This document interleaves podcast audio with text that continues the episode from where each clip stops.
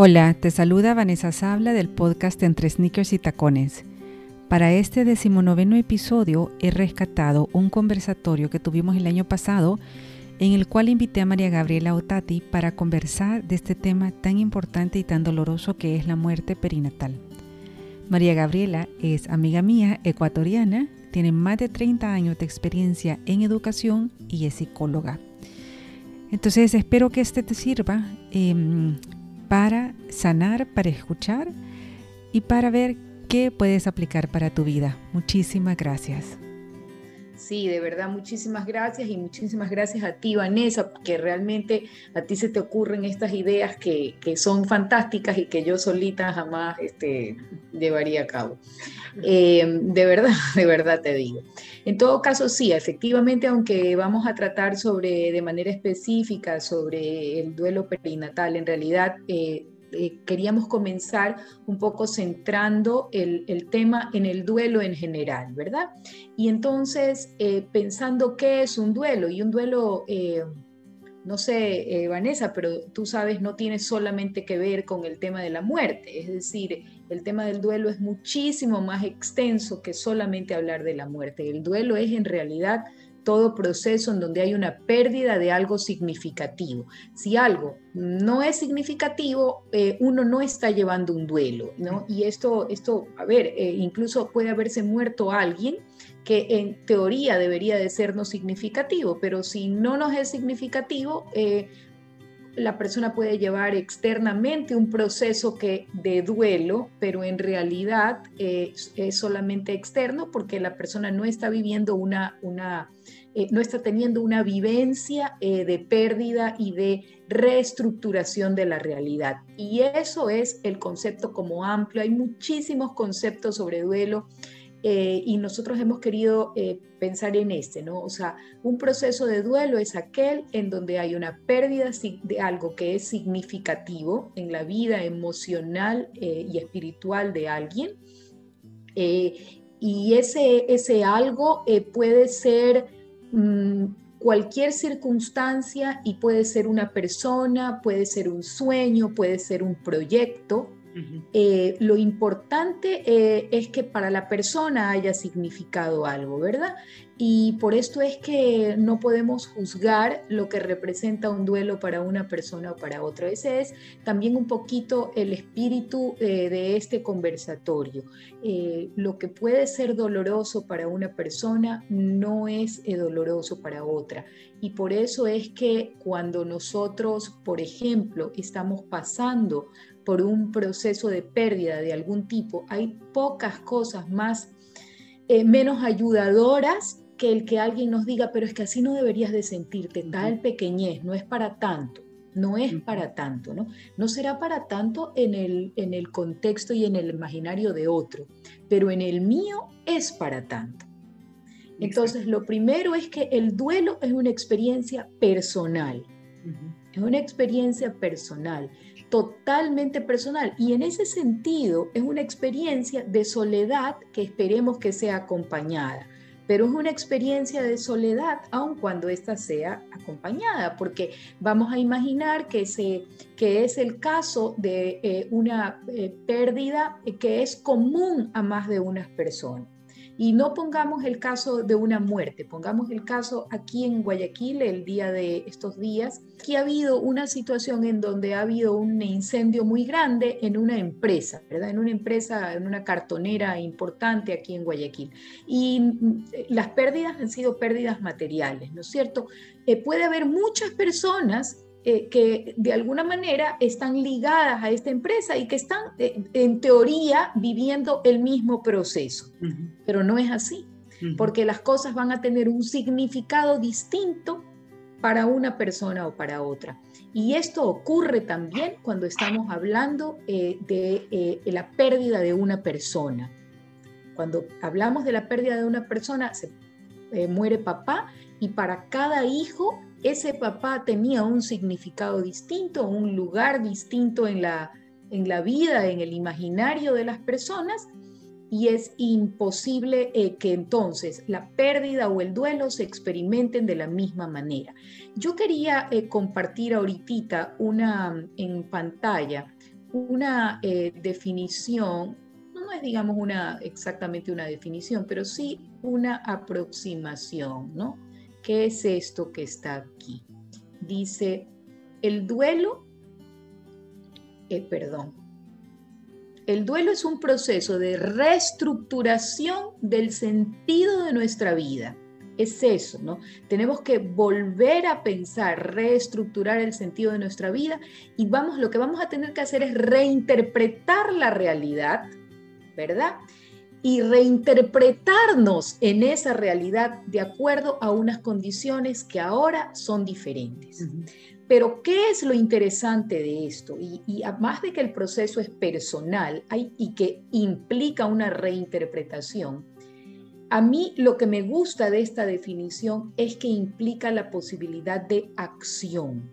Es decir, yo puedo, yo soy parte de mi duelo. El duelo no es algo que me pasa y me llueve, como decimos nosotros aquí, me llovió, no es algo que me llega y en lo que yo no puedo tener ninguna intervención. Evidentemente en lo que yo no puedo tener una intervención es en el suceso o en la persona que se ha perdido. Eso ya no está. Pero cómo lo vivo yo sí está en alguna medida en mi control. Y entonces, desde ese punto de vista, el duelo es un proceso activo yo no soy un receptor pasivo. Y cada vez que la palabra activo aparece, es como que va pegadita la palabra esperanza. Cada vez que la palabra yo, o sea, el, el, el, hacer, el que yo intervengo, entonces interviene la esperanza. Y el duelo, que puede hacer relación a muchos tipos de pérdida, va a vivirse, y eso es lo que decíamos, de acuerdo a la lógica privada de la persona y a sus circunstancias. No es lo mismo una pérdida en un momento de la vida y otra pérdida en otro momento de la vida. Puede ser que una persona se sienta en un momento de la vida muchísimo más eh, tranquila, relajada, está en otro momento de la vida y una pérdida no la siente de la misma forma que eh, en otro momento, ¿verdad? Entonces, eh, eso es, es, para mí un tema eh, como bien importante. Y esto, ¿por qué es importante? Porque cuando uno en un momento determinado piensa que el duelo perinatal, que es, a ver, es un duelo difícil, pero cuando uno piensa en el duelo eh, perinatal, ¿verdad? Es un duelo que de alguna manera es un duelo oculto. Yo creo que eso lo hace más difícil, ¿verdad? Eso lo hace complejo. No sé si más o menos difícil, pero es un duelo complejo. Eh, normalmente en el duelo, es decir, no, no, el duelo perinatal no es un duelo que se vive en compañía particularmente de muchas otras personas.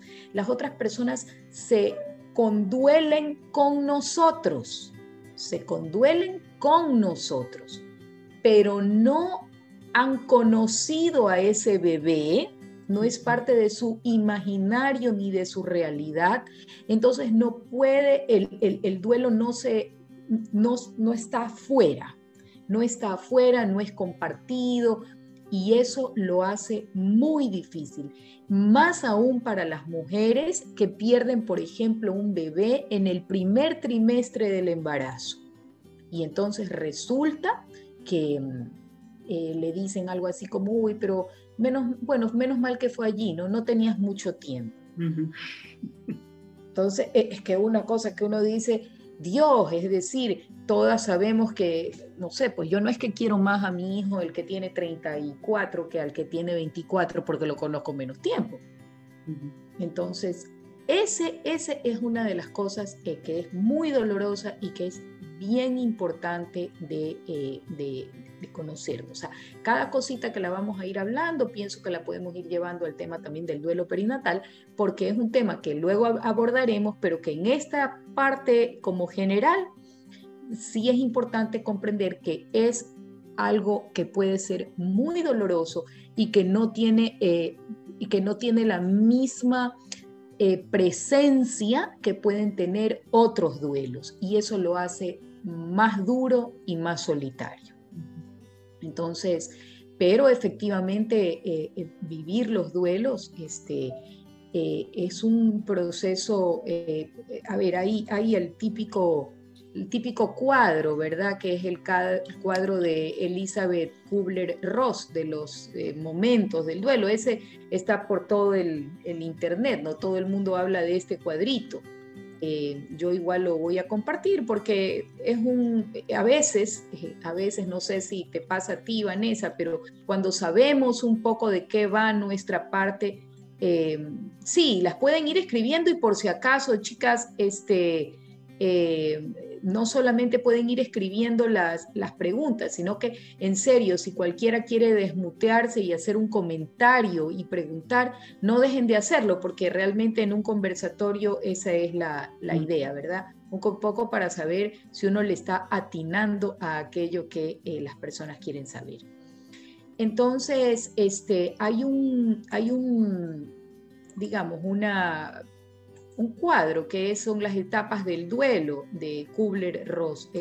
Para los que no la conozcan, Elizabeth Kubler-Ross fue una famosa investigadora, eh, ella fue eh, psiquiatra y todo americana, y ella hizo un estudio súper importante eh, del digamos, de las etapas eh, del duelo que iba viviendo la gente que estaba diagnosticada con enfermedades eh, terminales, ¿verdad?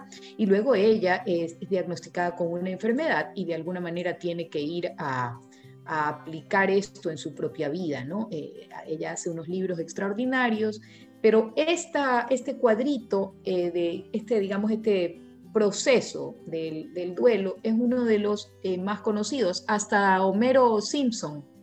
Este, lo, hay, una, sí, sí, hay una, una eh, uno de estas eh, viñetas de los Simpson, una de estos este, cómicos de los Simpson, digamos, de estas cosas de tele, de en donde Homero le diagnostican una enfermedad que, bueno, finalmente no resulta cierta, pero él pues en menos de un minuto pasa por todas las etapas, ¿no? las ejemplifica todas las etapas, lo, pueden encontrar en, YouTube, está ahí, es súper bien hecho. Pero en efecto, el, lo que ella decía era que las personas pasan por etapas, ¿no? Primero es negación, y esto ocurre no solo con la enfermedad propia, sino con la enfermedad ajena, con la muerte de alguien, con el duelo perinatal, con la pérdida de un trabajo, con la finalidad, cuando se finaliza una relación, cuando, eh, cuando resulta que las cosas no funcionan como yo quería y las tenía previstas y en un proyecto no culmina, con todas estas cosas que son duelos eh, la persona normalmente puede tener esta etapa, no negación, no, no, eso no va a ocurrir, no, no, eso no pasa, ¿no? Luego se enoja, eh, pero es que esto pasa porque eh, no, no, revisó los remedios, es culpa de los doctores, o bien el jefe no me, no me quiere, es decir, hay un enojo. Luego hay una especie de pacto en donde la persona empieza como a negociar, ¿será que si yo hago esto el tema puede funcionar? ¿Será que si yo, eh, me, eh, si yo eh, voy al psicólogo ya no me va a doler tanto? ¿Será que si lo converso ya no pasa nada? ¿Será que eh, de todas maneras yo eh, voy a hablar todos los días con este marido que perdí, con esta hija que perdí, lo que sea, no es el pacto. Luego hay un momento de depresión en donde la persona está profundamente triste y finalmente hay un proceso de aceptación que no es lo mismo que resignación. ¿eh? La aceptación es un tema activo, o sea, es cuando ya el duelo se ha incorporado. Pero ¿cuál es el problema con esta, estas etapas del duelo de Kubler-Ross? Que no funcionan así. O sea, no funcionan así. La persona puede ir de negación a pacto, de pacto a depresión, de depresión a enojo, ya cree que superó el enojo, entonces ya está en aceptación, regresa a enojo y entonces dice, esto no funciona. Y es porque en verdad un duelo, eh, como nos enfrenta con, con, eh, con el tema con el tema tan profundo de la vida y de la muerte, con nuestra propia eh, finitud, nos enfrenta con esto mismo, entonces es realmente un roller coaster de emociones. No sé, Vanessa, si quieras comentar alguna cosa hasta aquí. Eh. No, a mí lo que más me gusta de que me tomó años comprender acerca del duelo, que el duelo es justo lo que tú estabas diciendo, no, no es solamente la pérdida física de un ser querido, sino que el duelo es cualquier pérdida que hayamos tenido de algo que nosotros deseábamos, ¿no? Un trabajo, un sueño, em, lo que es una enfermedad, ¿no? Perder una parte de tu cuerpo, no lo sé, todo eso son procesos de duelo.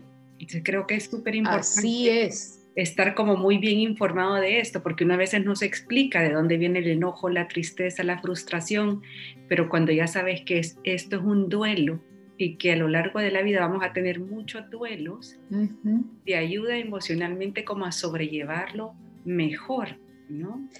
Eso que tú dices es importantísimo, Vanessa, realmente súper importante. ¿Por qué? Porque el duelo no es que es solamente eh, en, un frente a esto que tú dices, o sea, un suceso enorme y gigante, ¿no? Una persona puede estar viviendo un proceso de duelo muy serio y en este momento el tema del COVID, por ejemplo, nos ha hecho tener que enfrentarnos a duelos de todo tipo. Eh, pérdidas de trabajo, eh, pérdidas de las condiciones en que se realizaba un trabajo, porque puedes mantener el mismo trabajo, pero aquí, por ejemplo, eh, tengo por ahí a unas dos o tres personas que conozco que están eh, relacionadas con el mundo de la educación y hemos perdido nuestros ámbitos de trabajo. Aun cuando no hayamos perdido el trabajo, el ámbito es distinto. Entonces, eh, ¿qué te digo yo? Hay muchísimas cosas, hay muchísimo, por eso hay muchísimo enojo. Y es porque no se comprende que uno lo que está viviendo es un proceso de duelo y uno tiene que asimilar que está viviendo un duelo asimilarlo. Eh, más aún cuando es un duelo por la muerte de alguien. Entonces, eh, la muerte de alguien siempre es dolorosa, de alguien querido. Eh, es siempre dolorosa, cuando además esa muerte es una muerte no esperada o prematura, es absolutamente vivida como incomprensible y de verdad remueve hasta la fibra más íntima de las personas. Entonces, es un proceso, es un proceso, no es una, es, es, es el punto de Kubler-Ross y esa es la, eh, un poco lo que se cuestiona en este modelo es el hecho de pensar que una etapa va siguiendo a la otra y realmente es un, un tema que va de ida y de regreso. Y en esto yo, eh, por eso les quería comentar, quería comentar aquí en este conversatorio de más bien eh, algo que propone eh, Warden. Él propone no la idea de etapas del duelo, sino de tareas a las que se tiene que, que tiene que realizar una persona cuando está viviendo una etapa de duelo. Y a mí la palabra tarea es que esa palabra a mí me entusiasma. Me entusiasma porque me hace pensar, e, e, es que como es una palabra activa, es que me da esperanza. Es que me da esperanza, es que nos tiene que hacer pensar que es que de allí se sale. Que porque las tareas pueden estar acompañadas evidentemente de los momentos de depresión o de lo que, o de lo que sea, pero son tareas y a mí eso, eh, eso sí, eh, yo los voy a compartir aquí. Es mucho menos conocido el tema de las tareas de Warden y sí, eh, si uno va a hacerle a algo de esta conferencia este, una fotito, yo diría que es a esto. Okay. En verdad, a mí me parece valioso esto. Estas son las de Kubler-Ross y aquí vienen las tareas de Warden. ¿ya? Él habla de cuatro tareas básicas. La primera es la tarea de aceptación. Estas tareas se pueden ir realizando, además se van realizando al mismo tiempo, o sea, no es que van una atrás de la otra. Es como cuando uno tiene un to-do list y que tiene que hacer algunas cosas al mismo tiempo, o sea, no es que es una sola cosa que uno tiene que hacer. Entonces, la primera dice es, la primera eh, en orden de lo que él menciona, es la tarea de aceptación, que es asimilar, asimilar con el cuerpo, con el, los sentimientos, con la cabeza, la irreversibilidad de la nueva situación. Esto es algo que, tenemos que entender. Eh, uno piensa que todo adulto, todo adulto entiende que las situaciones son irreversibles. No siempre, no siempre. En ocasiones nosotros eh, creemos, llegamos a creer que ahí, digamos, eh, es, como que si tuviéramos, eh, eh, Vanessa, un concepto mágico, ¿no? De esto no va a ocurrir. Y esto a veces no, no es tan aplicable el momento en que alguien se muere, porque claramente la persona está muerta, pero sí, por ejemplo, cuando una persona tiene una limitación. Inventemos cuando una persona está disminuida físicamente. Alguien en la casa sufre un accidente cerebrovascular eh, o un accidente de otro tipo, o envejece y la persona es que no lo ve como irreversible. No, no, es que de eso va a salir. Hay que asimilar en un momento determinado la irreversibilidad de la situación. Y eso no es pesimismo, por si acaso. Eso es estar parado sobre la tierra. Hay cosas que tienen arreglo y cosas que no. Y una de las cosas más importantes en la vida es saber discriminar esto. A mí me pasó el otro día, la gente que me conoce sabe que yo soy apasionada de mi jardín, amo mis plantas. Yo tenía aquí afuera, en el jardín, en la entrada de la casa, una eh, enredadera rosada que era realmente una belleza, preciosa. Todo ser que pasaba por la casa decía, tu enredadera, cosa que o sea que yo era la bacán porque tenía esta enredadera. La enredadera me determinaba en alguna cierta medida. Estaba muy orgullosa de mi enredadera.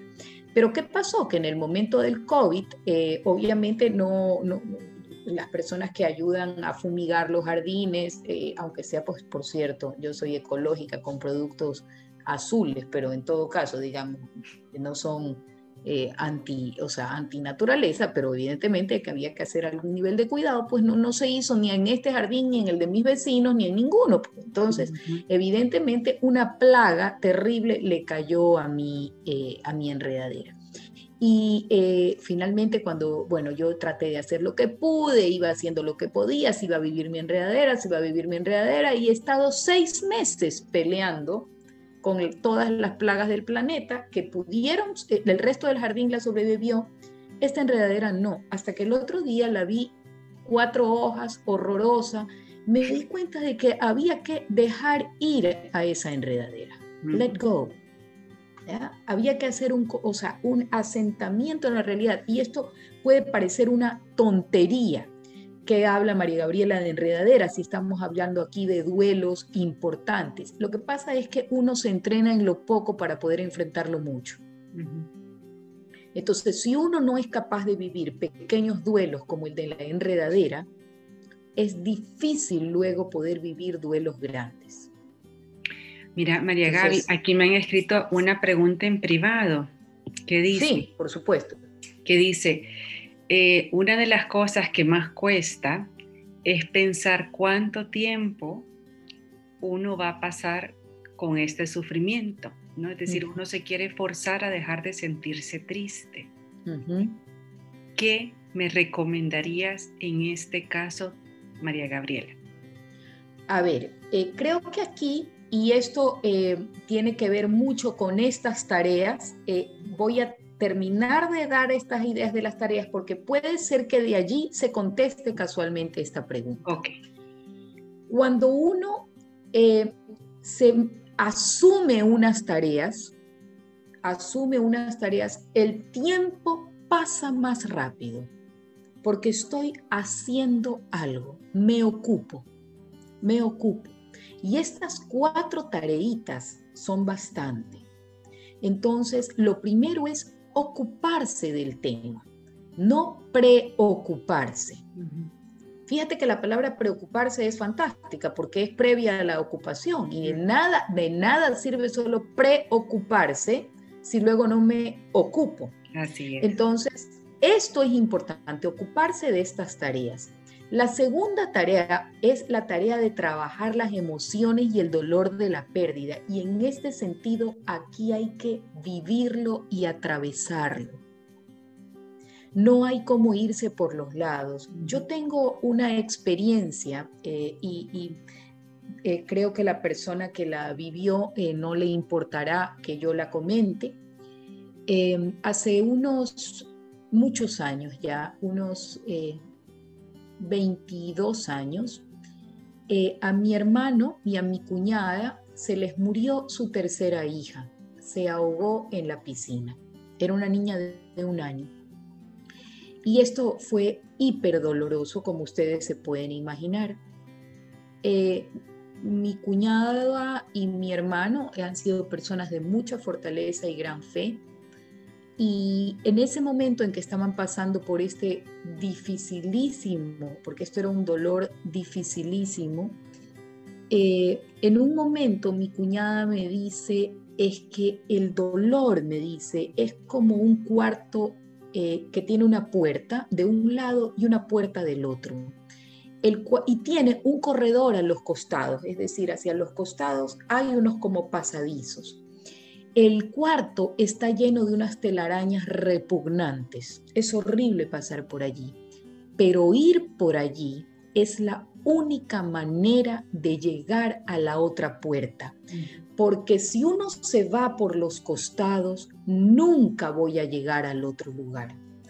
Así lo siento yo, me decía ella, y para mí esa es la descripción más impresionante y, y así vivencial de lo que es la necesidad de trabajar las emociones y el dolor de la pérdida que no se puede hacer sin sentir. Ese es el tema. Así como uno no puede hacer músculo de la pierna sin sudar y sin que duela, digo, porque ninguna de esas cosas que le venden a uno en, la en esas ventas de televisión que a uno le conectan unos electrodos, nunca sacan músculo, porque no hay forma de sacar músculo sin el cierto esfuerzo y dolor que el músculo va a sentir así, igualito, las emociones no se pueden trabajar indiferido. Hay que estar allí y vivirlas. Y en la medida en que las vamos viviendo, las emociones se van haciendo amigas nuestras. Y ya las conocemos y las aprendemos a manejar. Si no podemos escapar de estas, ¿no? No hay cómo. Y luego esta es la parte en donde muchas veces la gente debe de buscar ayuda profesional. Porque cuando eso no se trabaja, algún día resucita. ¿Ya? Entonces, estas son las cosas que luego dicen, eh, y ahí hay que, por ejemplo, en una situación de pérdida, atender, por ejemplo, a ese miembro de la familia que parece que está bien. Igual hay que atender. Tengo una pregunta. Eh, cuando usted dice la tarea de trabajar las emociones y el dolor de la pérdida. Por ejemplo, eh, a mí personalmente me cuesta un montón. Digamos que yo tengo momentos en los que tengo ciertas situaciones que me recuerdan, pero básicamente a mí la época que más trabajo me cuesta es la Navidad. Obviamente para mí es bien difícil. Entonces, en esa época ya no me dan ganas de comprar regalos desde hace un montón de años, no me dan ganas de poner el árbol, no, me, no me gusta ir con mi familia cuando todos los niños abren los regalos porque entonces me pongo a pensar en que yo no tengo y, y, me gustaría que los míos abrieran sus regalos también. Entonces son situaciones bien difíciles para mí. Muy, ¿Cómo trabajo esa parte porque yo usualmente lo que hago es como, tengo un plan B, o sea, si me empiezo a sentir mal en algún momento, me aparto, me aíslo, pero, pero en algún momento me va a dejar de doler. ¿Cómo trabajo estas, estas fechas difíciles? A ver, yo no creo que el dolor desaparece en la medida en que ya no lo sientes. Eh, yo creo que el dolor se vuelve parte de la vida y al ser parte de la vida se vive de otra forma, aunque inevitablemente hay momentos más duros. Creo que allí, en estas fechas tan complejas, me atrevería y, debo decirte, yo no creo en las recetas y, de verdad, como no conozco tu caso, sería una falta de respeto aconsejarte algo pero solamente uno se puede plantear si uno puede generar unos rituales distintos, es decir, hacer cosas un poco diferentes. A lo mejor ir en vez de a una cuestión eh, eh, con la familia, entregar regalos a los sobrinos, a lo mejor ir a entregar un regalo a un hospital en nombre de mm. esos rituales diferentes pueden tener un significado distinto y pueden ayudar. Los rituales son importantes. Estamos llenos de ritos y los, seres humanos necesitamos los ritos. Y entonces pueden ser eh, esto que tú llamas un plan B. Un plan B. Puede ocurrir.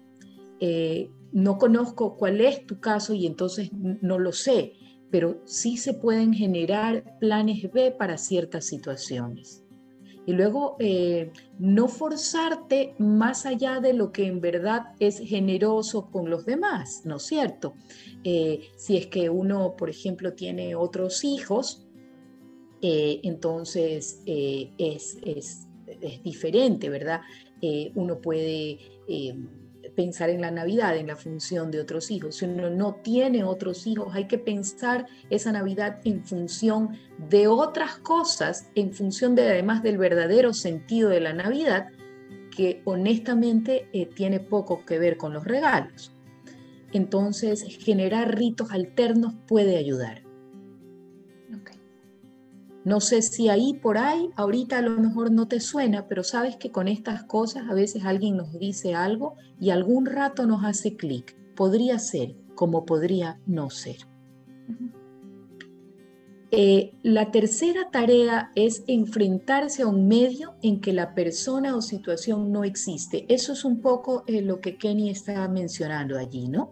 Es el poder hacer cosas eh, cuando las personas no están hay cambio de roles, es decir, incluso hay eh, casos en donde no sé, este, uno estaba acostumbrado a hacer una tarea y la pareja hacía otra y ahora que no está, pues uno tiene que asumirla o la tiene que asumir por ahí otro miembro de la familia, ¿no es cierto? Entonces esos cambios de roles eh, pueden eh, ser un poco complicados. Y luego la importantísima tarea, dice Warden, de recolocar la imagen del otro en un plano que ya no es el de los vivos para poder continuar con la vida. Hay que darle espacio, un espacio real a los vivos y un espacio real a quienes ya no están o a las situaciones que ya no están. Eh, me imagino que la mayoría de ustedes ha visto esta película que se llama Coco, la de Disney. Yo, eh, o sea, para mí esa película es un tratado, un tratado extraordinario de lo que, de la manera de manejar el duelo. Yo, en verdad, eh, no conocí, o sea, había como culturalmente todo el mundo conoce el tema del altar mexicano de muertos, ¿no? O sea, del Día de Muertos, el altar mexicano de muertos, y yo decía, ¿y cuál es el sentido de esto? Pero cuando vi la película de Coco y luego cuando una amiga que vive en México comentó su experiencia, eh, la experiencia con sus hijos, elaborando el altar de muertos, esa es una experiencia sanadora, es la que tenemos cuando sacamos fotos y hablamos de las personas. Cuando hacemos los relatos, no, no sé, yo, em, bueno, la familia por el lado de mi esposo son eh, bastantes, eh, son algunos hermanos y sí, Coco es una gran herramienta, así es, así es, es una tremenda herramienta. Pero eh, Margarita, te diría que como es una tremenda herramienta con los niños, es una tremenda herramienta con los adultos. En mi experiencia, todo lo que le sirve a un niño le sirve a un adulto. Si algo es bueno para un niño, es bueno para un adulto. Una película mala para un niño es pésima para un adulto también. O sea, si un libro o un cuento infantil, por ejemplo, es horrible para un adulto, eso no le sirve a un niño. Porque eh, eh, en el fondo todos tenemos esto, esto mismo, ¿no? Es solo que, que con los niños se puede entrar con un poco más de poesía. Y esa es la maravilla de la infancia. Pero Em, y, la, resiliencia y la esperanza, que es la fuerza de la vida y que los niños la tienen de una manera impactante. No, no es que no les importe, es que así como cuando se caen de la bicicleta, pueden pararse más pronto, la mayoría de los niños pueden pararse más pronto de las situaciones de dolor, pero no es porque no les duela, es que la vida llama, la vida llama la vida, y entonces es así. Pero eh, en, este tema hay, hay que hablar, ¿no? Yo volviendo a mi, a mi suegro, yo recuerdo cuando eh, eh, él, él, murió, había sido un proceso de enfermedad largo en que de alguna manera todos lo habíamos ido perdiendo un poco de a poquito. Él, tuvo una, eh, una enfermedad en donde fue perdiendo, eh, digamos, una de estas enfermedades degenerativas, en donde la persona va perdiendo un poquito de su personalidad, poquito a poco, ¿no es cierto?, cada día. Entonces, de alguna manera, mi suegro ya no estaba así totalmente con nosotros hace un tiempo, pero había sido un abuelo excepcional, un suegro de primera y un abuelo excepcional, con una presencia impresionante, porque era un hombre repleto de tradiciones, entonces esos son los abuelos inolvidables. Y sus nietos hasta el día de hoy, mis hijos y sus primos, se reúnen en ocasiones y cada vez que están unidos aparece, la figura de Papa y no hay quien dice, y se acuerdan cuando hacía no sé qué, y entonces viene la risa que acompaña a esto, ¿no? Y eso es la diferencia, por ejemplo, que hay entre ese duelo de alguien que vivió fuera del cuerpo de mamá y alguien que no. Porque no hay historias hermosas que contar.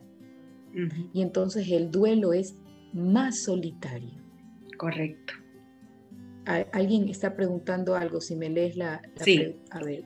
cuando, el, cuando el dolor de la pérdida es más fuerte para nuestros seres queridos, es decir, cuando el que sufre la pérdida más grande es el esposo, el hijo, la amiga, ¿cómo acompañar en este proceso a los seres queridos? Yo eh, creo que aquí hay que hacer lo que en verdad la palabra acompañar significa, que es estar en compañía. Y lo que nos ocurre muchas veces es que queremos sustituir, queremos rescatar, queremos reemplazar. Y cuando, eh, y es normal, ¿ah? por si acaso, o sea, cuando nosotros amamos no queremos que nadie, no sé, o sea, el dolor de los que queremos es, es uno de los dolores más, más duros, ¿no? Em, pero pero lo único que uno puede hacer es acompañar y a veces eso ya es hartísimo, el estar, el estar allí, el que la persona sepa que cuenta contigo. Eh, el, poder permitir que la persona llore y sufra un poco, es decir, lo normal, ¿no? No, no, no decirle, pero ya no te sientas así, eh, pero, pero ya, ya que se te pase pronto, el tratar de alegrarla muy rápido, no conviene, hay que, hay que permitir que la persona tenga su proceso y estar allí acompañando. Y eh, acompañar es también un proceso de duelo, o sea, no es que solamente estás sintiendo el dolor eh, la, otra persona, eh, lo estás sintiendo, lo estás sintiendo tú también, ¿no? Entonces, creo que es acompañar sin rescatar. esa, esa sería mi, mi, sugerencia. un, poco esto, ¿no? Y, y bueno, entonces, volviendo un poco al, tema en general, y aquí eh, hay algo importante, ¿no? Eh, hay eh, una cuestión que, tenemos que comprender. El duelo es un, es un proceso que afecta a todas estas áreas de la vida de la persona afecta al área física, o sea, cuando hay un dolor de una pérdida, la persona realmente físicamente incluso siente eh, dolor. Yo siempre digo que hasta las cosas más pequeñas eh, yo no las siento en el corazón, sino en la panza. En la panza.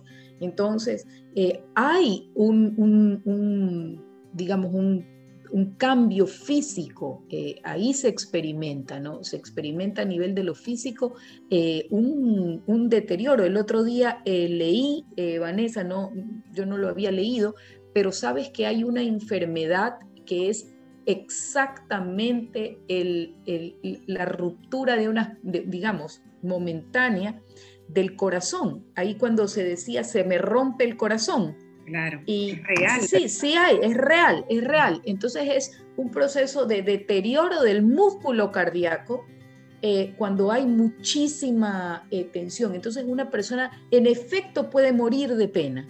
Y es verdad, es real. Entonces, hay una influencia en lo físico, hay un cambio que puede ser en lo social. La persona se retrae, no quiere compartir, no quiere estar, no quiere, eh, eh, digamos, tiene una conducta social distinta a la usual. O por lo contrario, resulta que esta persona que era una persona corriente se zambulle de fiesta en fiesta, de trago en trago, de jarana en jarana para, poder eh, de alguna manera entontecerse y, dejar de pensar. Puede haber un cambio en lo conductual, es decir, una persona que se portaba de una forma y ahora aparecen malas contestaciones, este, eh, conductas agresivas, ligeramente eh, peligrosas incluso, ¿no? es decir, eh, los duelos son momentos en donde pueden aparecer eh, las adicciones de todo tipo, ¿no? Porque la persona está encontrándose y recolocándose y por ahí encuentra un camino medio rarito. Luego hay una, afectación en el área espiritual, ¿no? Eh, las personas que creen en Dios pueden en un momento determinado decir, pero tú por qué? te recé tanto. Y en este punto yo aquí eh, quiero detenerme un instante. Y con esto, ¿no? Muchísimas veces con los niños, eh, cuando eh, las personas que profesamos una religión, uno puede decir, mira, rézale a Dios para que se cure el abuelito, para que no pase nada con no sé qué. todo este tipo de cosas, recemos por un milagro para. Aquí hay que tener muchísimo cuidado, porque los niños a partir de esa decepción, cuando no ocurre lo que ellos, por lo que ellos han pedido, pueden entrar en una verdadera confusión con respecto a la bondad de Dios y a cuánto escucha sus oraciones. Por eso es muchísimo mejor decirle a, a un niño, vamos a rezar para que ocurra lo mejor, lo mejor de acuerdo al plan de Dios y vamos a rezar para que podamos comprenderlo y vivirlo bien. Eso le da campo de manejo a Dios. Le dejamos cancha y luego no estamos teniendo estas dificultades. Eh, eso cuña publicitaria porque puede ocurrir. Y luego hay también una afectación del área emocional, aparecen estos sentimientos intensos, fuertes, que te atrapan y no sabes qué hacer con ellos. Y luego también hay una afectación en los procesos de pensamiento. Uno cuando está con pena o adolorido ni siquiera puede pensar con claridad.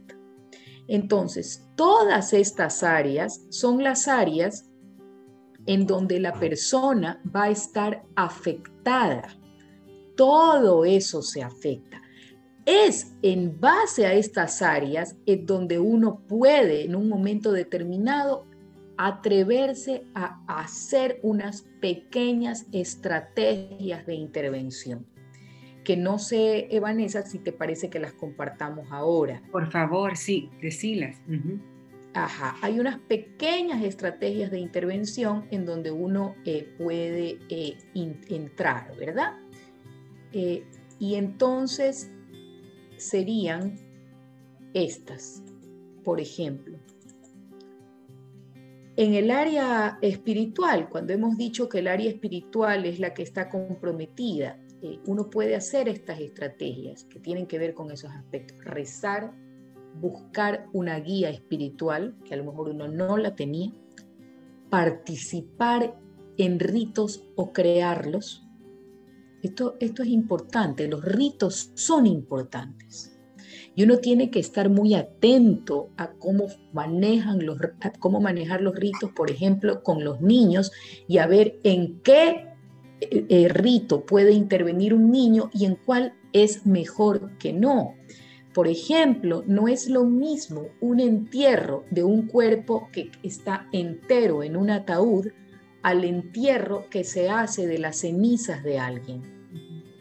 Porque cuando un cuerpo está entero, uno no le tiene que explicar a un niño mayor cosa. Es decir, está claro, estamos hablando de un niño de 4 o 5 años. ¿Y por qué toco este tema? Porque no sé si en otros países, pero en mi país, durante la época esta de la cuarentena, la gente al inicio, a las personas que murieron por COVID, y aquí en, en el Ecuador eh, la cosa fue muy dura, sobre todo en la ciudad en que yo vivo, en Guayaquil fue durísima en ese momento, ¿no? Ahora, gracias a Dios, bueno, ahí vamos pero eh, había cremación obligatoria para todas las personas por el virus.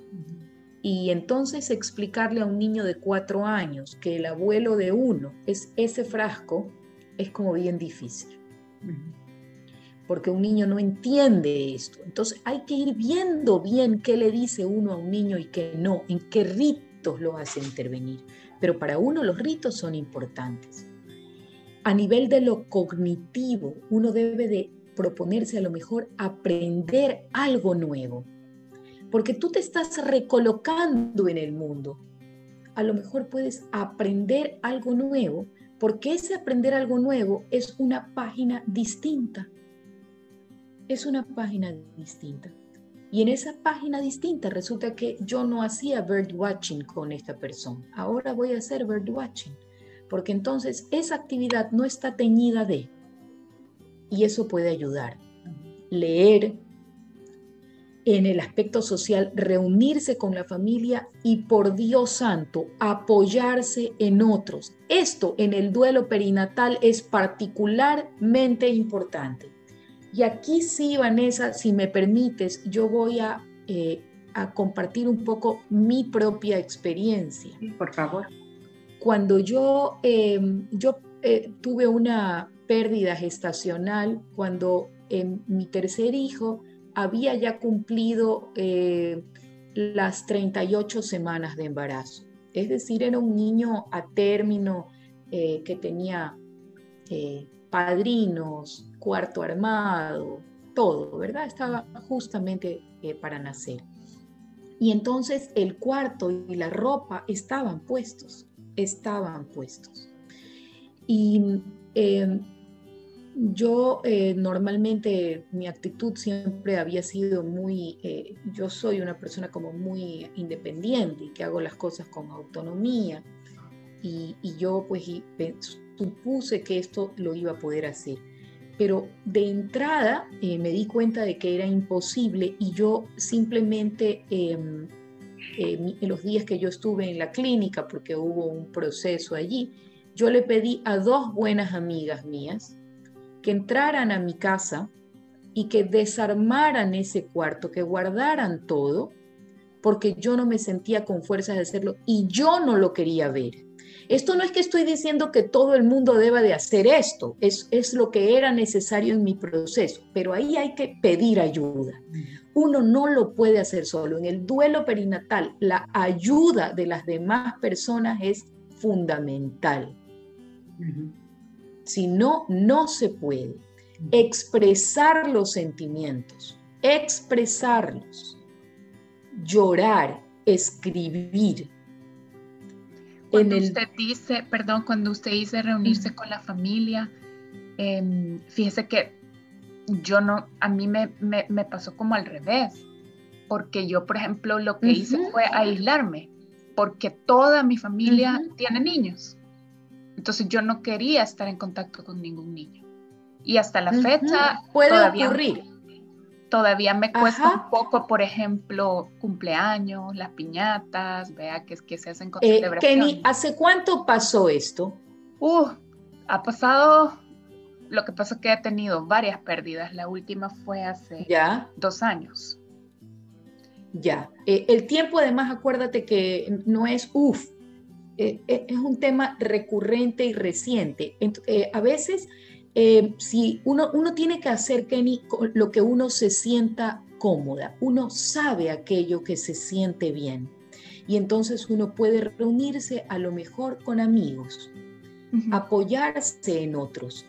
para mí, em, la familia es una fuente importante de, de, em, de, apoyo y cuando es, es persistente, Kenny, una situación en donde uno no puede reincorporarse eh, a la vida eh, familiar, a lo mejor es que esa segunda tarea esa de trabajar las emociones está todavía requiriendo trabajo y a lo mejor requiere el acompañamiento profesional de alguien. Es posible que eso sea. Hay cosas que no se pueden hacer solo. El duelo es una experiencia que nos coloca frente a nuestra propia pequeñez y nos hace entender que solos no podemos siempre lo, deberíamos de saber, ¿no? Pero es que a veces creemos, el duelo es de esas circunstancias límite en donde se nos hace más evidente que no existe tal cosa como yo soy totalmente autosuficiente. En la naturaleza nada lo es.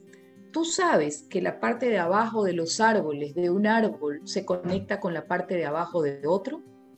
Todos los árboles de un parque están conectados por abajo, sin importar su especie, por abajo. Y por eso es que a lo mejor un árbol crece a pesar de que en ese lugar no lo estén regando, porque sus raíces están conectadas con las raíces de otro árbol que sí está siendo regado. Entonces, esto que es la vida de la naturaleza, nosotros estamos hechos en ese mismo patrón. Y entonces todos, todos nos necesitamos unos de otros. Y por eso, si en un momento determinado tú eh, no puedes eh, afrontar una tarea sola, no, te, no tengas, eh, don't hesitate, o sea, trata de ir hacia, hacia la persona que pueda ayudarte y acompañarte en ese proceso. Si no es alguien de la familia, puede ser alguien de fuera de la familia que puede tener mayor objetividad y con quien tú puedes mostrarte a veces eh, más eh, abiertamente que con gente de la familia, porque claro, esa persona ya no quiere que tengas pena o, qué sé yo. Eso puede ayudar. Ok. Expresar. Aquí otra cosa parecida en el chat que te la leo. Dice, a mí me cuesta acompañarme de mi familia porque es un dolor que solo es real para mi esposo y para mí. Ajá, eh, ya vamos a ir sobre eso. Solo termino esto y luego entramos directamente a comentar el tema, eh, algunos aspectos del duelo perinatal. Okay. Entonces, desde el punto de vista físico, por ejemplo, puede ayudar a hacer ejercicio, caminar, revisar los patrones de comportamiento. ¿Qué cosa estoy haciendo yo ahora? Uno no tiene que hacer todas estas cosas. Con que uno haga unas cuantas, ya estás ayudando a todo lo demás. Porque acordémonos que las personas somos, eh, estamos absolutamente interconectadas. No es que somos eh, no somos de compartimentos separados. Entonces, si yo empiezo a trabajar en lo físico, en lo físico, increíblemente mi parte emocional se mejora. Entonces, el caminar, que parece que no tiene nada que ver con la tarea de las emociones, sí tiene que ver. Entonces, puede ser que yo no pueda hacer el tema de eh, la aproximación social, es lo que más me cuesta. Puedo comenzar por cualquier otro lado puedo comenzar por cualquier otro lado. Em, volviendo a tu pregunta, a ver, el tema del duelo perinatal es un tema que a mí eh, me llega de manera absolutamente personal porque, como te comentaba, yo lo sufrí. Em, fue un proceso eh, duro, eh, un proceso em, creo que llevado eh, con un buen, eh, un, buen, un buen matrimonio y entonces ahí se pudo ir saliendo adelante y con un sistema importante de, amistad. Más que en la familia en ese momento, eh, yo me apoyé en las amistades, en esas esas que son la familia que uno, que uno elige, ¿verdad? Eh, entonces, em, para mí las amigas fueron básicas. El hablar con otras personas que habían vivido una situación similar. Eso a mí me ayudó muchísimo. Eh, y luego, eh, cuando pasó con otras personas, ahí toca hacer el payback. A uno le toca estar apoyando a esas otras mujeres o esos otros matrimonios que están pasando un momento similar. Entonces, eh, a veces el proceso para terminar de sanar es ayudar a otros. Eh, uno dice, no, es que yo no estoy lista. En verdad uno nunca está listo para nada. Eh, listo, listo, para nada. Entonces, a veces no es solamente ser un receptor de esa ayuda, sino empezarla a proporcionar. Entre más ayuda uno proporcione conversando sobre el tema, más puede ayudar. Y una, de las cosas que yo aprendí eh, del duelo perinatal eh, es que eh, hay que tener mucho cuidado con cómo enfrenta uno esto cuando hay, por ejemplo, otros niños en la casa. yo lo he comentado más de una vez porque creo que ayuda esto. Yo trataba de ser frente a mis hijos que tenían 5 y 3 años como muy fuerte y entonces frente a ellos yo no, no lloraba, ¿no? Y ahí eh, el, duelo perinatal tiene unas cosas, eh, unos aspectos que son hiper dolorosos porque mm, te hacen pensar en todo lo que no es y pudo haber sido. Por ejemplo, la producción de leche. Mm. Hay producción de leche. En, mi caso, un embarazo a término, eh, yo tenía producción de leche, ¿verdad? Y eh, entonces eh, eh, era muy, fue, fue, particularmente duro y yo em, en este proceso traté de que mis hijos lo vivieran lo menos dramáticamente, pensaba yo. Y pasó como una semana, diez días y me dieron permiso a mí eh, de ya poder salir de mi casa y, ir a dar una vuelta y nos fuimos a la casa de una amiga a hacer una visita con mis dos niños y ella tenía niños de la misma edad. Y estuvimos allí y mis hijos que normalmente eran unos niños bien portados, digo, dentro de lo que cabe, buenos niños, se portaron como el engendro de Satanás. O sea, una cosa horrorosa, una actitud completamente exótica. Y cuando llegaron a la casa, realmente me habían hecho pasar un día de terror, una tarde espantosa, o sea, habían mordido, habían... No te puedo explicar todo lo que había ocurrido. Y entonces llegaron a la casa y yo empecé pues, a ayudarlos en el momento del baño y en ese momento también se empezaron a pelear y yo perdí la paciencia. Y les dije que me parecía el colmo eh, que ellos eh, no hubieran, o sea, que se estuvieran portado tan mal sabiendo que la mami los había llevado a la casa de unos amigos para que se distrajeran, porque mm, resulta que, eh, porque la, y a pesar de que la mamá estaba muy triste. Y en ese momento, hijo 2, que era siempre el talker, miró a hijo 1 y me miró a mí y me dijo, triste, tres años tenía el niño, triste, tú no estás triste. Las personas tristes lloran. A ti no te ha importado que se muera mi hermano. Wow. Así que si me muero yo, tampoco te va a importar.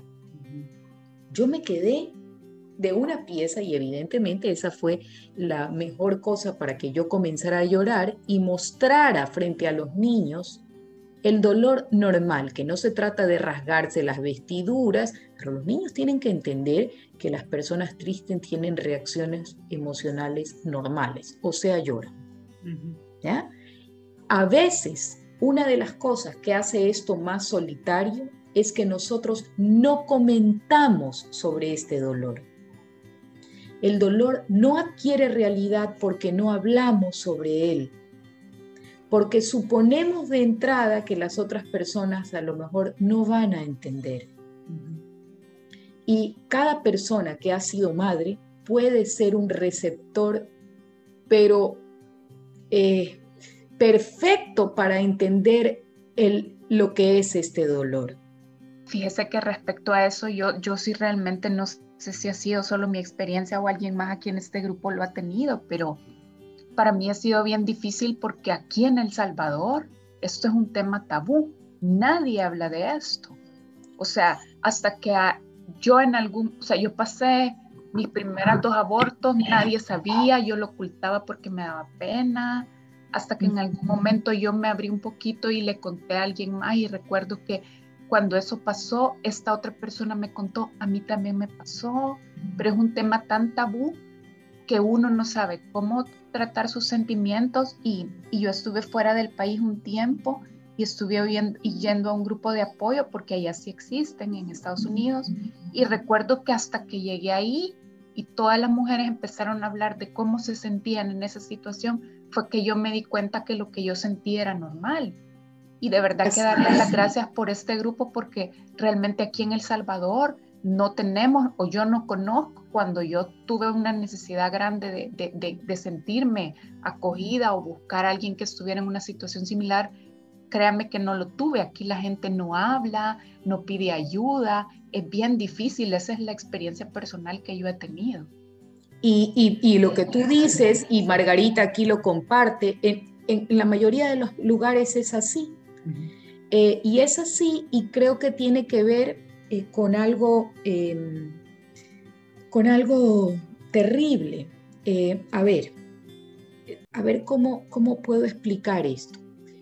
Muchísimas veces, eh, a medida que los años han ido pasando y que la detección temprana del embarazo es cada vez más temprana, eh, hay la experiencia de que hay muchas de nosotras podemos haber tenido embarazos que no llegan a término porque eh, los detectamos bien pronto, hace 30 mm, años, 40 años, a lo mejor la persona sufría una pérdida, eh, digamos, de su embarazo, lo que llamamos perdió un bebé, ¿no es cierto? Que eh, decimos eso comúnmente, pero resulta que ni se había enterado.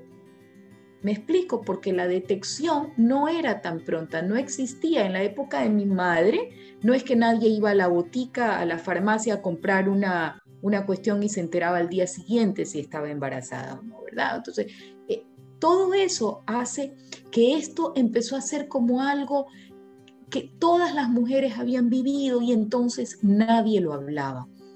Creo que una manera importante es comenzar a hacerlo uno, Kenny. Comenzar a hacerlo uno. A hablarlo, a comentarlo. Es parte del proceso de sanar hablar de un tema. A lo mejor por ahí hay muchas más mujeres como tú en El Salvador que quieren encontrar un espacio para hablarlo. De pronto pueden buscar el acompañamiento de un profesional, ¿verdad? Que haga un, no sé, que, haga este proceso de ayuda terapéutica de algo que a lo mejor lo único que necesita es solamente eh, eh, un poquito de guía, un poquito de guía, y puede ayudar, y puede ayudar poco a poco eh, hay más personas que yo, encuentro, por ejemplo, que el, y por eso es que las redes sociales y en nada uno tiene que ser este satanizar nada, porque uno de los espacios en donde más se ha hablado, por lo menos en mi experiencia, de la pérdida, eh, digamos, del duelo perinatal, es casualmente en el Instagram. En el Instagram. Y de verdad, en este momento, eh, el, tema de la muerte no es un tema del que nadie normalmente hablamos tampoco. Es hasta como que de mal gusto hablar de la muerte. Y es una, eh, y, realmente es la cosa más loca que existe. Digo, loco, es loco que esto no se hable, porque la única, única certeza que tenemos al nacer es que nos vamos a morir y, no sabemos cuándo. Esta es la única certeza. Este, eh, entonces, yo sí em, pienso que hablar, esto, esto el, el, COVID ha traído espanto sin fin, espanto sin fin.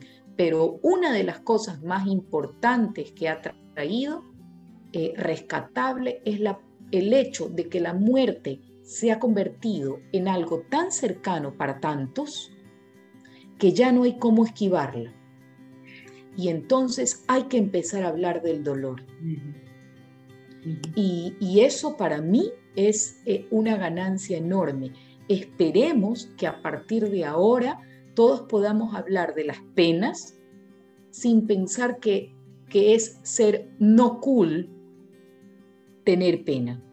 Pena decimos nosotros tristeza. Yo creo que tú dices, allá ustedes dicen pena como algo que te produce. Pena no da vergüenza. Pena no da vergüenza. Sí, allá, acá, acá pena decimos este, este, eh, lo que nos da tristeza. Pero mira cómo incluso en el idioma español, en tantos lugares, la palabra vergüenza y tristeza usan una misma, un mismo vocablo, pena caramba, y uno de verdad, uno puede, uno debería de sentir vergüenza de hartísimas otras cosas, se puede sentir vergüenza, pero no de los sentimientos, ¿no? Y no de, la, de, lo que, de cómo nos sentimos cuando, cuando eh, perdemos a alguien. Por eso es tan importante empatizar con quien está pasando un proceso de pérdida y está viviendo un duelo y no tratar de apurarle el duelo Gaby, yo siento que pasa una cosa, perdóname que te interrumpa, y aquí voy a meter mi cuchara. Yo siento que... Por supuesto.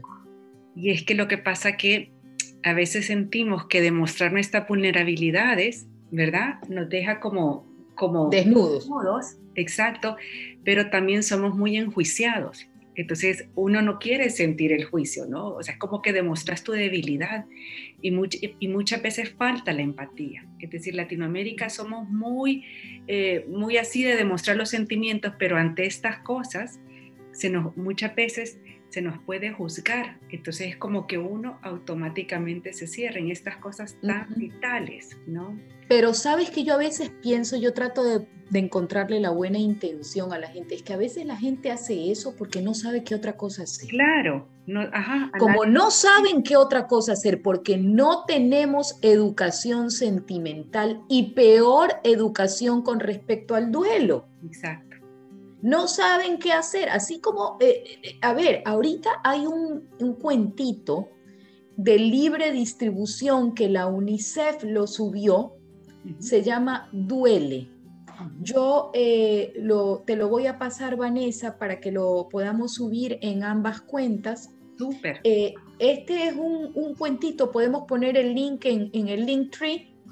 Este es un cuento eh, preparado para niños, pero ya repito, cuando algo sirve para niños, sirve para todo el mundo. Y de verdad, este, el, el cuento lo que eh, te habla es, es ir poniéndoles a los niños en la posibilidad de entender que la muerte es parte de la vida.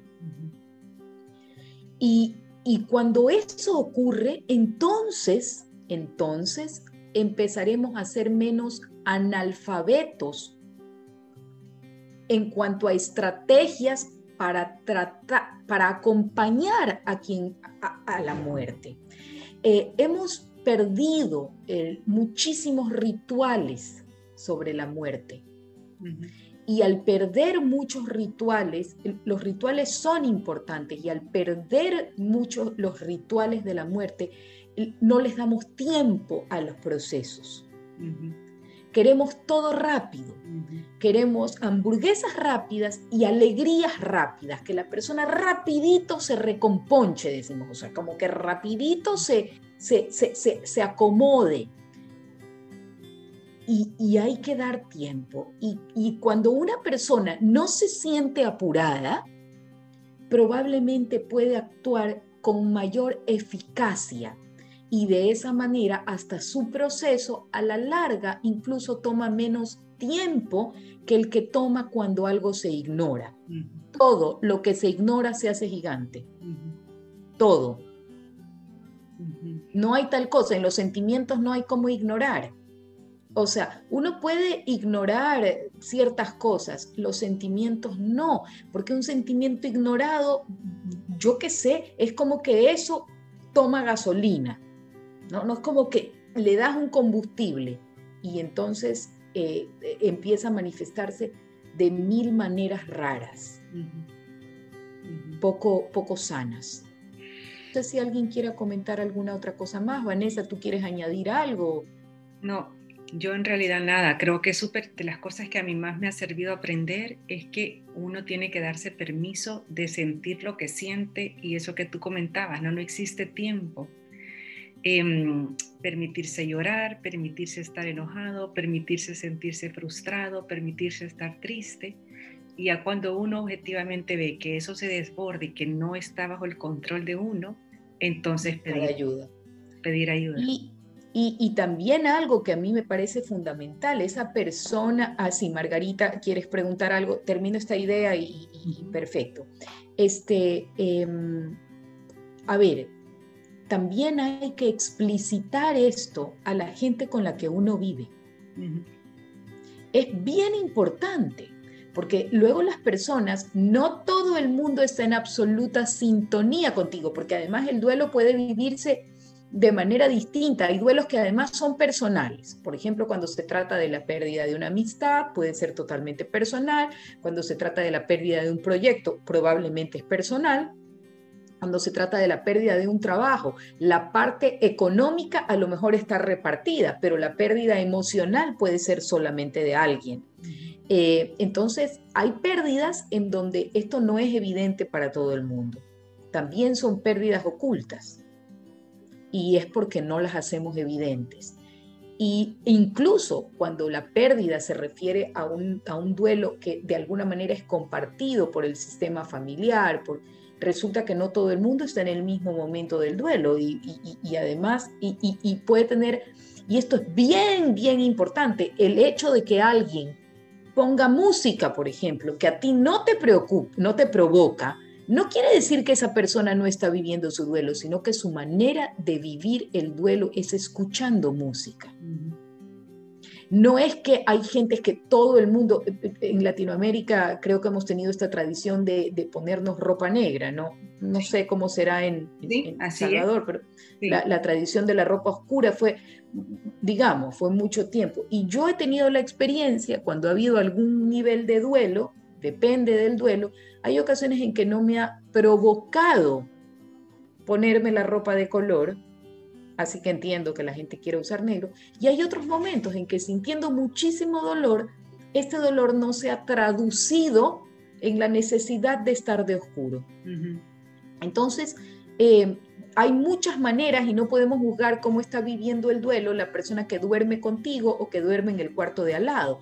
Por eso es importante en los momentos de duelo, es verdad que a uno le puede provocar estar solo y es válido estar solo, pero sí tiene que hacer ese, ese, ese acto de esperanza que es conectarme con el otro cercano y contarle cómo estoy, aunque sea describiéndoselo, para que todo el mundo ya conozca que no es que yo odio al mundo, sino que hoy estoy en un mal día por esta circunstancia. No es que te detesto a ti, hijo, no es que me caes mal, marido, eh, me explico, es simple y llanamente que estoy pasando un momento en donde no estoy yo misma, eh, eh, estoy todavía procesando.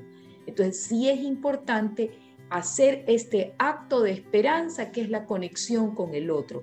Y esto lo he oído acá bastante, eh, eh, eh, esta sensación de soledad es algo con lo que el duelo es una cuestión solitaria en el sentido que cada quien lo siente y Vanessa no lo puede sentir igual que su esposo, yo igual que el mío, nadie lo puede sentir igual, ¿no? Pero al mismo tiempo también muchas veces esa sensación se aumenta porque no hacemos ese acto de esperanza que es acercarme al otro y contarle lo que me pasa. Y a veces así nos vamos llenando de, vamos haciendo estas separaciones. Eh, y cada, cada proceso es cada proceso. Yo eh, eh, por eso digo, yo no soy fanática de eh, en el tema de los duelos menos que nada, yo no creo mucho en estrategias universales. Sí creo efectivamente en que el tiempo, el tiempo ayudado de las conexiones, el tiempo ayudado de la esperanza, ayuda. Pero fíjense que mm, yo tengo una relación muy cercana con el hijo que perdí. Es José Gabriel, es probablemente el hijo con el que yo hablo todos los días. Es decir, como yo ya tengo hijos que no viven aquí en la casa, que son adultos, casados, este, hay, por ahí uno, por ejemplo, que uno le escribe y no contesta. Digo, porque todos tenemos ese hijo que, es así, que no te contesta, pues está ocupado. Entonces, yo sí tengo eh, esta experiencia de hablar mucho más con José Gabriel que con algún otro hijo y probablemente de temas muchísimo más profundos. Em, eh, yo no, yo no veo a José Gabriel como un bebé, para mí es un, hombre, un hombre que tiene casi 30 años y así lo veo. Eh, es el hijo que ha ido creciendo igualito que, crecieron los demás, ¿verdad? Y mm, es el que además eh, le hemos encargado en casa todos los problemas, o sea, es pídele a José Gabriel, digamos, o sea, incluso los hermanos que nunca que no estaban antes de, que él eh, naciera, ¿no? Así que tiene una presencia súper fuerte en, mi vida y en la vida de, mis hijos, pero bueno, en la mía de manera absoluta. Entonces, cada quien procesa el tema de una manera este, distinta y aquí hay un detalle importante. Fíjense que eh, esta, esta, existencia de este niño, eh, que es una existencia real, cercana, que a mí me ha acompañado enormemente, pero e, e, es, una roca, una compañía, ese hijo en el que te puedes apoyar todos los días, ¿no? Eh, ya, ese, ese chico, cuando el bebé, em, cuando el bebé, digamos, cuando él, él dejó de vivir, yo no lo vi a él nunca. ¿Me explico? No. Yo elegí no hacerlo y no me arrepiento porque yo sé exactamente cómo era en mi corazón. Entonces no hay recetas para esto. Eh, no, no hay eh, maneras correctas de hacer las cosas. Yo creo que uno sabe lo que en un momento determinado uno puede vivir y lo que no puede vivir. Por eso hay que ser muy respetuoso con los demás cuando los acompañamos. Porque no hay tal cosa como lo que conviene hacer es, no, preguntemos a la persona, ¿cómo sientes tú que puedes estar creciendo con esto? ¿Cómo puedes tú, eh, o sea, qué crees tú que es algo que te puede ayudar a ti ahora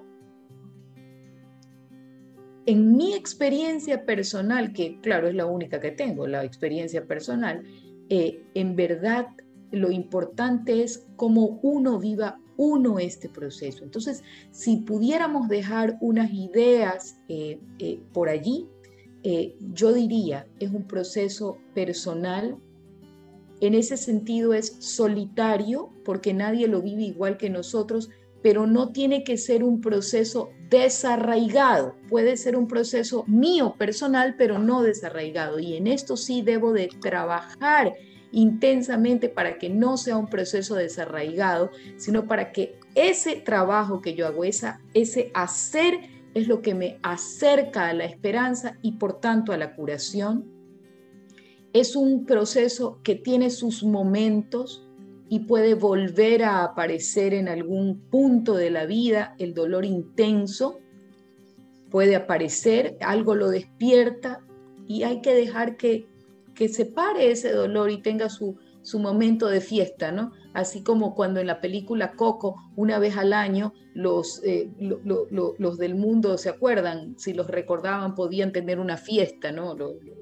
ya, porque seguía alguien recordándolos. Bueno, entonces hay un momento de fiesta para el dolor también y hay que dejarlo que, que ocupe un pedazo de nuestra cabeza, ¿no?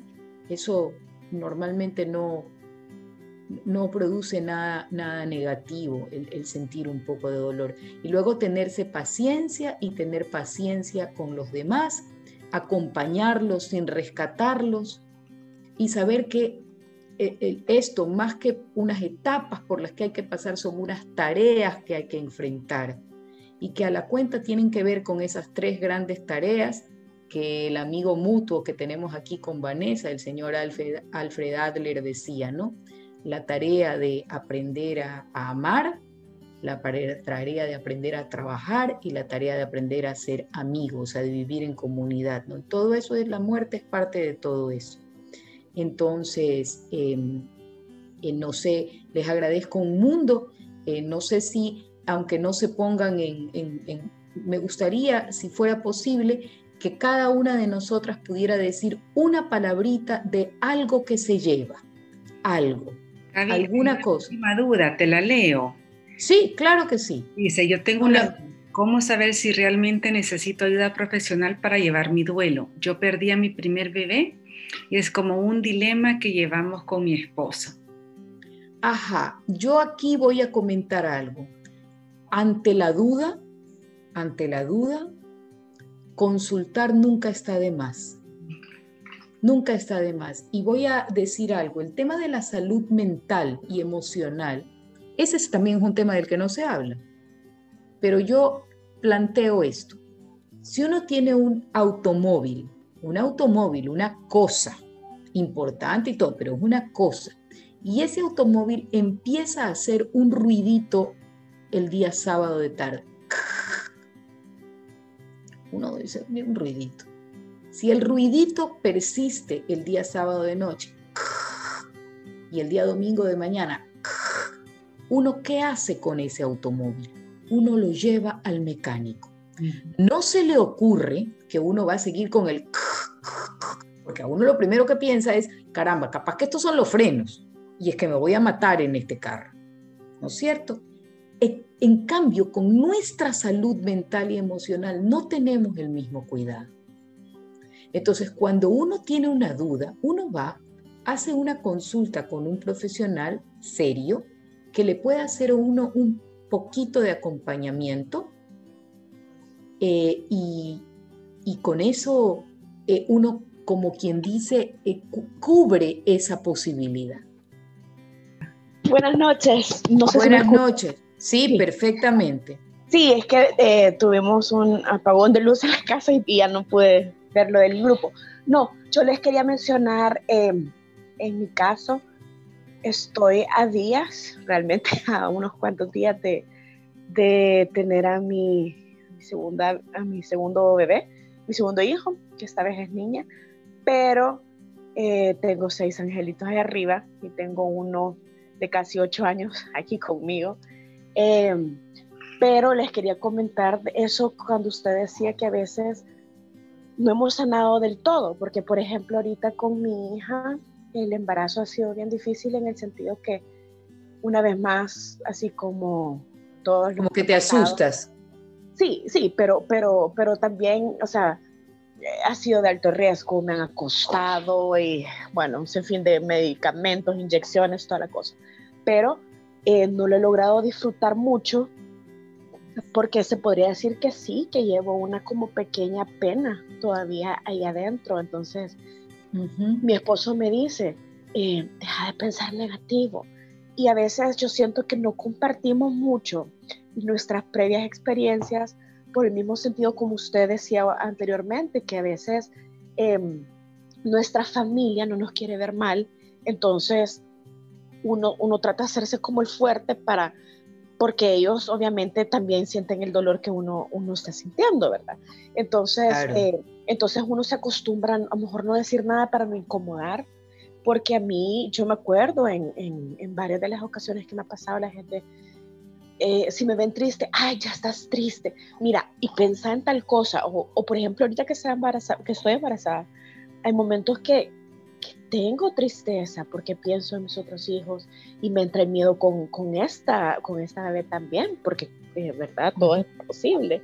Entonces, eh, mucha gente me ha dicho, eh, ay, no, pero es que tal vez no, no estás orando lo suficiente.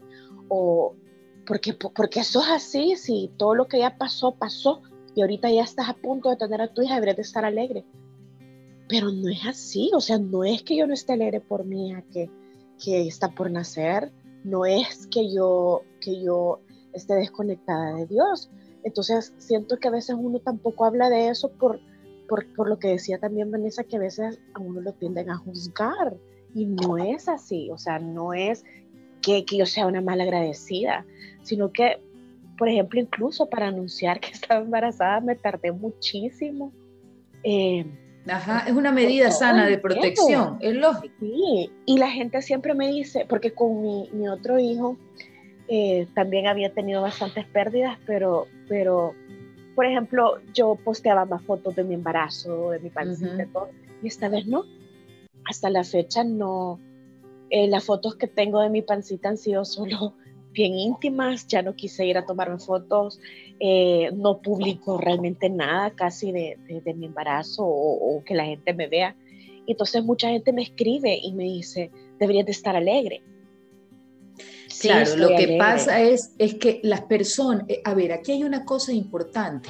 Yo, ¿tú te acuerdas de la película Intensamente? La película de... Ya, ya, de las emociones. Ah, exacto nunca, en ningún minuto, en ese cerebro de esa niña, una emoción está sola.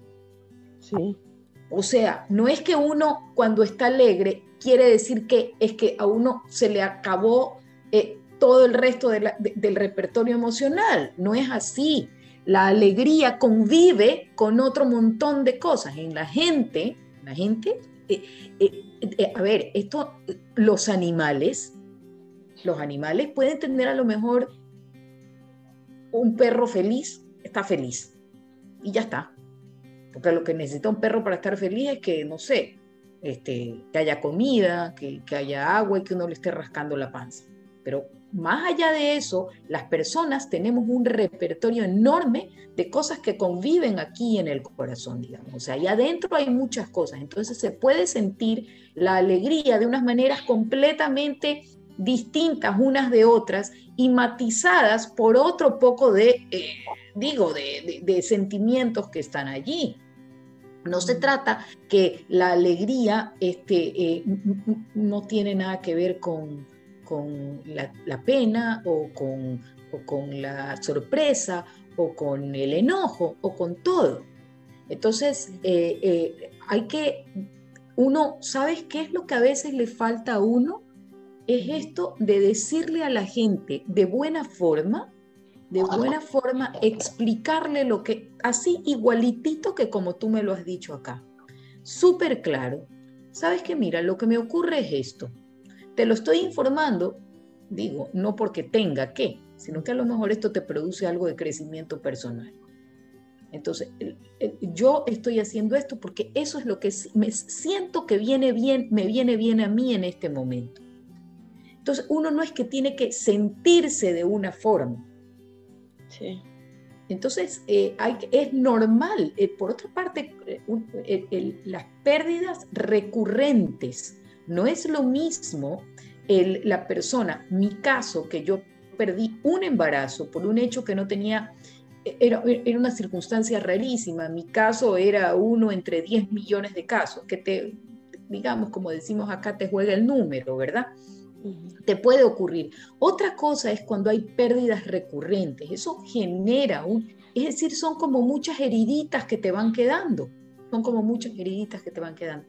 Y a pesar de que lo mío había sido una oportunidad y que no tenía en teoría nada que ver con los siguientes embarazos, mis siguientes dos embarazos, yo no puedo decir que yo no tenía eh, un cierto, ¿sí me explico?